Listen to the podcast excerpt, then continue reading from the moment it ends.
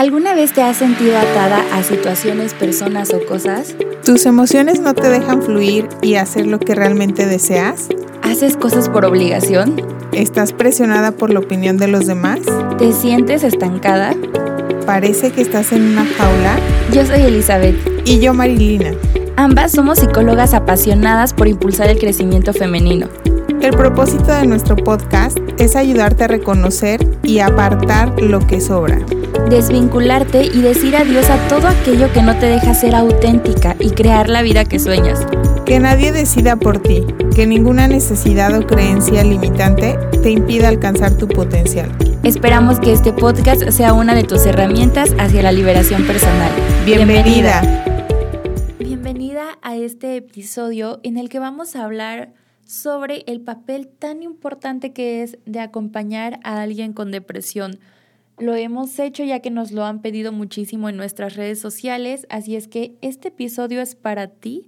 Si tal vez has encontrado esta frustración porque ya no sabes qué más hacer con tu familiar, con tu amigo, con tu pareja que está experimentando depresión, incluso si te sentiste la peor persona del mundo porque no lo detectaste a tiempo y te diste cuenta ya que esto había grabado, o si incluso también se vale, ¿no? Que a veces te desesperas porque crees que no está poniendo de su parte para realmente mejorar o te cuesta trabajo creer si va a poder salir de este momento en, en algún tiempo.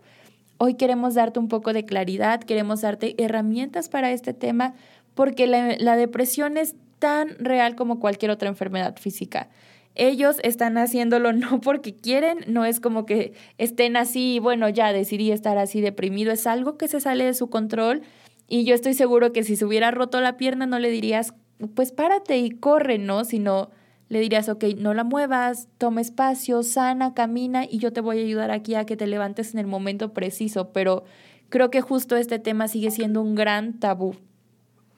Efectivamente. Lo primero que hay que entender es que es una enfermedad como cualquier otra, ¿no? Como lo acaba de decir Eli, o sea, es como la diabetes, el cáncer, cualquier otra enfermedad médica, que esta también es una enfermedad médica, pero todavía existen muchos tabús acerca de esta enfermedad, ¿no? Es muy común que no sientas ya estas ganas de levantarte, este interés por las actividades que antes te interesaban y llega la persona más cercana a ti y te dice, ay, no, te hace falta ocuparte, ven, vamos al antro. No, hombre, vamos a, a, que te distraigas. No saben cuánto escucho esto todo el tiempo, ¿no? Y, y, estás triste, no, vamos a distraernos. No, la solución no está en distraerte, la, la solución está en conocer y saber de qué estamos hablando, que las enfermedades mentales son muy delicadas ¿no? Son muy delicadas porque no se ven como cualquier otra enfermedad, pero que sí tiene un trasfondo muy fuerte y que de verdad no, es, no se levantan porque no se quieran levantar, porque de verdad no pueden, no pueden. Y entonces es un grito de auxilio. ¿Y cuántos suicidios vemos en México al año, al mes? por esta falta de comunicación, por esta falta de empatía que tenemos con las enfermedades mentales. ¿No? Entonces, existe eh, todo un trasfondo de, de, la depresión, ¿no? Y muchas veces no se puede salir por sí solo, si es necesario pedir ayuda médica. Y de esto hay que estar bien conscientes, ¿no? Que, que no es porque se quiera o porque sea flojo, porque no tenga nada que hacer, sino que de verdad requiere un tratamiento más profundo. Como les digo, a mí siempre me encanta dar la definición técnica. Entonces, la depresión se define como un trastorno de salud mental donde se pierde el interés en las actividades, lo que sí se puede llegar a causar dificultades significativas en la vida cotidiana. Las posibles causas incluyen una combinación de factores biológicos, psicológicos o sociales. Muchas veces no existe un detonante que se puede identificar fácilmente, pero ¿cuántas personas famosas, o sea, de verdad, últimamente, no sé si es porque ando más en este mood, pero ¿cuántos famosos se han suicidado? Cuando tú piensas que tienen la, o sea, son felices porque están sonriendo todo el tiempo, la depresión también se ve sonriendo, la depresión también se ve socializando y tomando alcohol. O sea, esas personas súper pachangueras que se ponen hasta las chanclas cada fin de semana, hay algo de tristeza, hay algo de depresión. Así es, y es que la depresión, como ya lo decías, es algo muchísimo más profundo e incluso muchas veces neurológico. Nuestras neuronas, a ver, ¿cómo lo podré explicar? Entre cada una de nuestras neuronas hay conexiones. Hay algo que se llama neurotransmisores, que son como este puentecito que hacen la, la conexión entre cada una de ellas. Los neurotransmisores, por ejemplo, son la dopamina, la serotonina, la oxitocina, que seguro has visto o escuchado algo de ellos porque últimamente he visto que se han vuelto muy famosas, y es que son las llamadas hormonas de la felicidad. Cuando su producción está alterada, no se puede conectar, no se puede hacer esta conexión neuronal y comienza a haber factores que nos generan depresión. Toda esta falta de conexión neuronal o esta pobre conexión neuronal, porque tal vez sí está, pero no está en 100%, comienza a generar síntomas que desatan la depresión. Y sabemos que probablemente tú que estás escuchando este episodio dices, bueno, mi familiar ya tiene el diagnóstico súper confirmado, pero también queremos repasarte los síntomas en caso de que a lo mejor estés sospechando de alguien cercano a ti y no hayas podido detectar si realmente es depresión, quiero contarte algunos de los síntomas más comunes, que es como obviamente el sentimiento de tristeza, desesperanza, la culpa es algo muy presente en los pacientes con depresión porque ellos se refieren a sí mismos como una carga para las demás personas. Puede haber episodios de ansiedad, apatía, esas cosas que le encantaban hacer antes, ahora ya no las quiere hacer. Todo aquello que le llamaba la atención ha perdido el gusto por ese tipo de actividades, se aísla, se aleja de sus amistades, se aleja de sus familiares. Puede haber cambios en el apetito, es decir, puede o comer menos o comer más. Puede haber cambio en hábitos de sueño, puede o dormir menos o dormir más o dormir con muchas interrupciones, agotamiento, falta de concentración, pareciera que su mente esté en otro lado.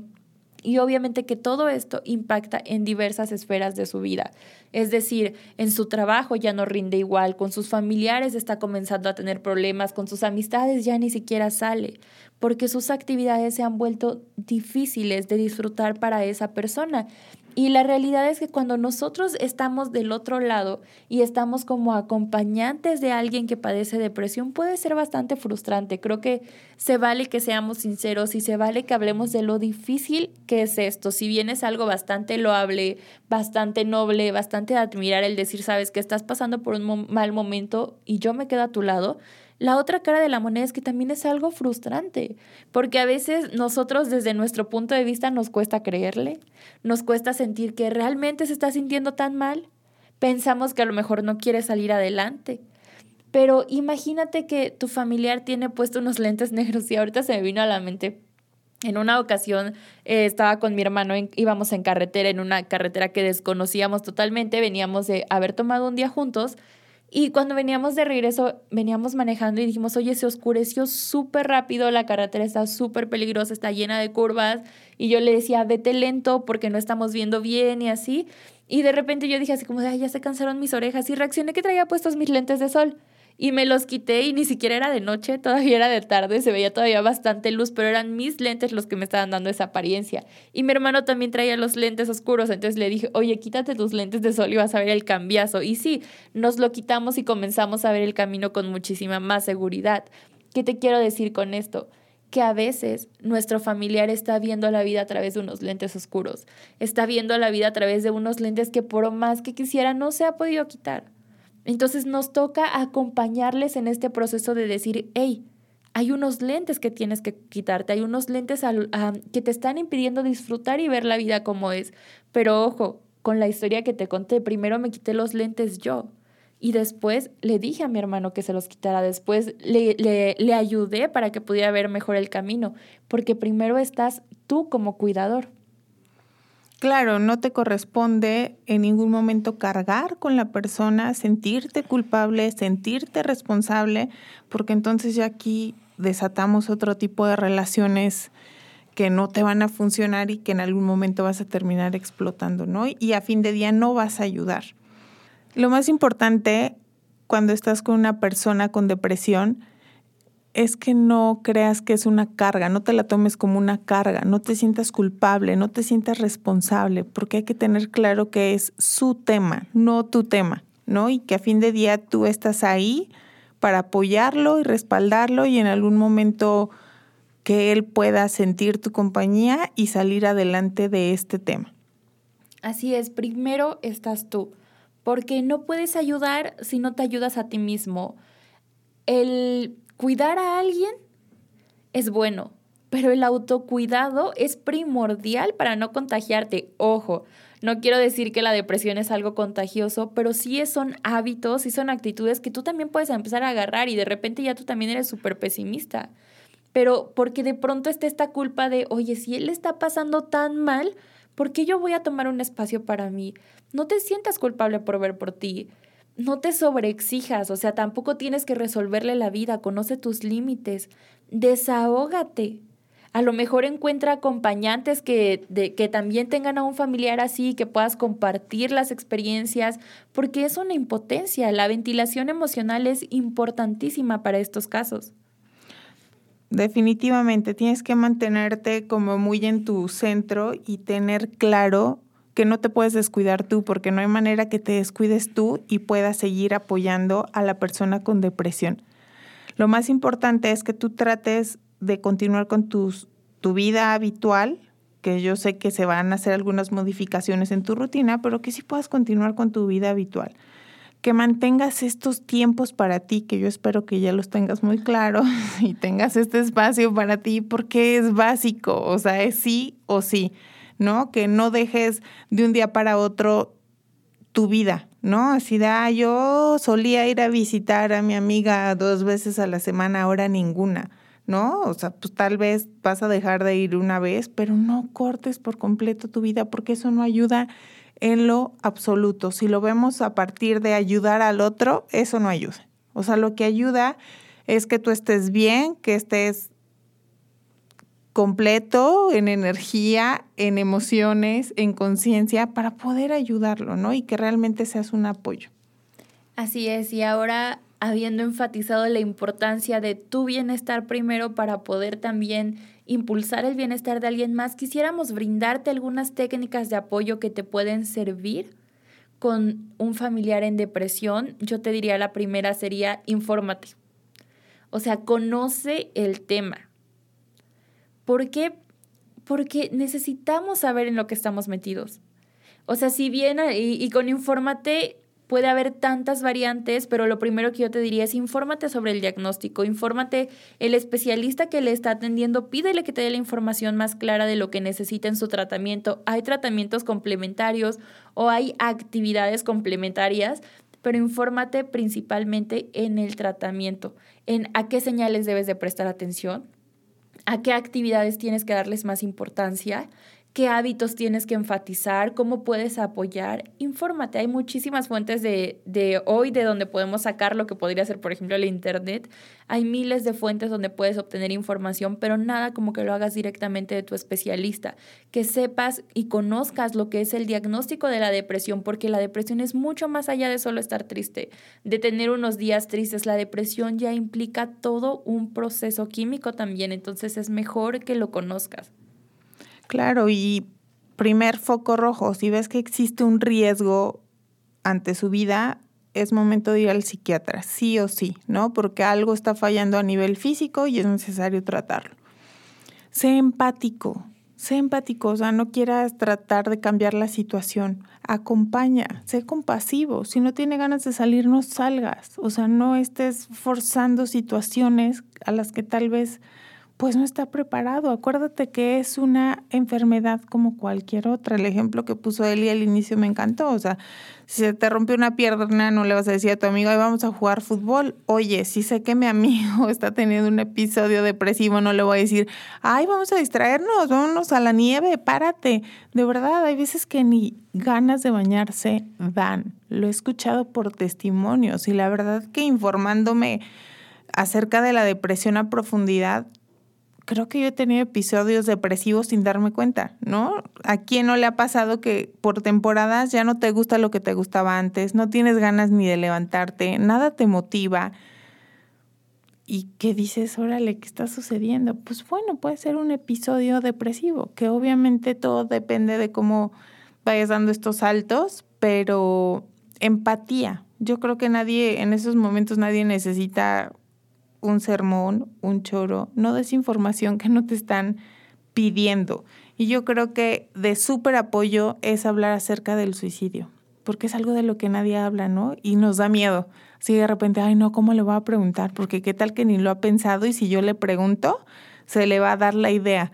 No, pregúntale, porque estoy segura que con nadie lo puede hablar y que si tú eres la primera en preguntarle, oye, ¿has pensado en suicidarte? Te lo va a expresar y al momento de expresar, pues sabemos que cuando las cosas las hablamos, la intensidad baja de la intención, ¿no? Entonces puede ser que sea un buen medio y que sepa que con alguien puede hablar de ese tema. Así es, la realidad es que mientras más hablen del suicidio, menos es probable que lo cometan. Y yo agregaría también en esta parte, es algo muy delicado cuando nos confían intenciones suicidas, pero define también ahí tu papel. Por ejemplo, si yo solamente soy una amistad y a lo mejor hasta yo vivo en otro lugar, no, no estoy cerca, no puedo auxiliarle de manera inmediata, es importante que se lo notifiques a un familiar. Escoge bien a qué familiar se lo vas a notificar, un familiar que sepa del diagnóstico, que tú veas que realmente le está apoyando y que no le va a juzgar, que le puede brindar una mano extra, pero es importante que alguien lo sepa, que alguien esté alerta de ese tipo de situaciones. Y si tú tienes la oportunidad de estar presente con esa persona, de acompañarle, de abrazarle y ok, tal vez no sea necesario, pero ten esto presente si hay alguien a quien se lo debes de comunicar. Y como ya lo decía Mar, a veces no nos toca validar si lo que están pensando o sintiendo es totalmente cierto, totalmente bueno, solo nos toca estar allí. A lo mejor pedirle, ¿qué puedo hacer por ti? ¿Cómo te puedo acompañar? Oye, me estoy dando cuenta que te cuesta trabajo a lo mejor comer, ¿qué te parece si yo cocino y comemos juntos? Ojo, no se trata de resolverles la vida, porque eso en algún punto tampoco ayudaría. No se trata de que les resuelvas todo, pero sí de que aquellos hábitos principales que se han visto afectados por la depresión, tú les puedas ayudar a continuarlos. Tú les puedas ayudar porque estos hábitos les van a dar la base para salir adelante. Yo te diría hábitos tan básicos como la alimentación, como el sueño, como el aseo diario, como el vestirse, todo esto les va a ayudar a tener firmeza, les va a ayudar a tener seguridad para dar los siguientes pasos. Otro tip que yo te daría sería apláudeles, celébralos, sus pequeños y grandes logros. Refuerza su autoestima. Cuando una persona está en depresión, la autoestima generalmente está muy afectada. Reconoce lo que sí están haciendo bien. Ellos solitos ya se dijeron las 40 mil cosas que están haciendo mal. Tú ayúdales a reconocer lo que sí están haciendo bien. Haz hincapié en sus puntos fuertes, haz hincapié en sus fortalezas. Hazlo. Halágalo de manera sincera y, si es posible, de manera específica. No es lo mismo decirle, hoy lo hiciste muy bien, a decirle, hoy, cuando comiste y te acabaste toda tu comida, lo hiciste muy bien. Sé específico para que puedas reforzar aquellas actitudes que quieres que se sigan repitiendo. Y también te recomendaría como otra opción, anímalo a asistir con un profesional si es que todavía no lo ha hecho. Como lo mencionaba Mar, hay casos específicos donde la medicación sí es necesaria y siempre la, la psiquiatría acompañado de psicoterapia puede ser un gran resultado. Hay casos que son leves o moderados y que con psicoterapia basta. Ayúdale a tomar esas decisiones responsables, porque hay cosas que se salen fuera de tus manos nosotros como psicoterapeutas tomamos una formación especial para poder ayudar desde un punto neutral y objetivo en ese tipo de casos. Reconoce cuando se sale de tus manos, cuando es algo que ya no está en ti, porque hay un tratamiento para ello. Es algo clínico. Y el asistir con un profesional te puede ayudar a entender el por qué, el cómo y el cuándo. Así es que esta es una opción que sí o sí es importante que pongamos sobre la mesa si es que todavía no está presente. Así es, lo más importante es identificarlo lo más a tiempo posible y acudir al profesional indicado, ¿no? Para que no empeore y termine en el peor escenario. Y yo te diría, si tú también lo necesitas, tú también ve a terapia, ¿sabes? Porque es bastante difícil ver a alguien que amas tan desgastado. Es bastante difícil ver a alguien que amas infeliz, ver a alguien que amas sufriendo. Y eso también acumula emociones en ti. Entonces, definitivamente también es una buena opción para ti. Si te lo pudiéramos resumir, lo diríamos, define tu papel, cuida de ti para poder cuidar del otro, sé empático, escucha, presta, presta atención a esas alarmas de suicidio, acompáñale, celébrale y anímalo a asistir con un profesional. De verdad, deseamos que tu familiar, que tu amigo, que tu pareja mejore, porque sabemos que si estás escuchando este episodio es por una razón en particular. Deseamos que todo vaya mejorando, que puedan ir adquiriendo las herramientas para hacerlo y deseamos que tú también puedas encontrar el equilibrio necesario para esta situación porque definitivamente tú también mereces vivir bien. Así es. Y bueno, gracias por escucharnos. Te invitamos a nuestro siguiente episodio. Sal de esa jaula que no te está permitiendo vivir libremente. La verdadera prisión de la que tienes que escapar es de tu mente. No olvides seguirnos y si has decidido tomar vuelo, puedes contactarnos en... Estoy en Instagram como Marilina Arias, Psicología para Emprendedoras. Y a mí me encuentras como arroba cuéntame.psic. Gracias por escucharnos. Hasta la próxima.